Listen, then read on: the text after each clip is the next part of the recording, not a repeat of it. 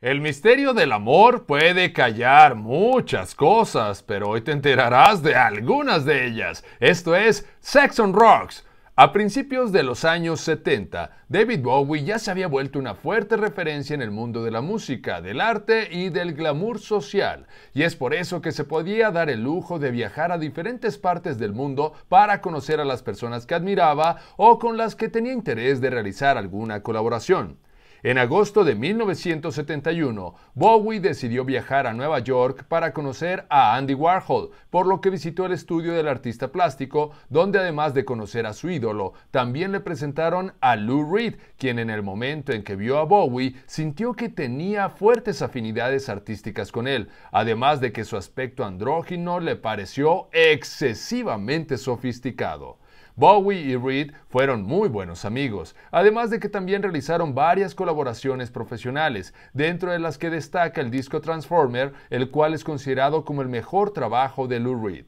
Pero, además del trabajo, también solían pasar bastante tiempo juntos, como la vez en la que David Bowie estaba dando una rueda de prensa en el Hotel Dorchester de Londres con motivo de su disco Sigue Stardust, y a donde Reed llegó para causar polémica, ya que delante de muchos periodistas y fotógrafos amarillistas que se encontraban en el lugar, Lou Reed decidió dar un beso en la boca a Bowie, lo cual se dice que lo hicieron como protesta acerca de la declaración que un periodista había hecho meses atrás y en la que se decía que David Bowie era abiertamente homosexual. Pero recuerda que todo lo que hagas es hermoso y absolutamente correcto, si todos están felices y de acuerdo. Esto fue Sex on Rocks de Lucio Morales.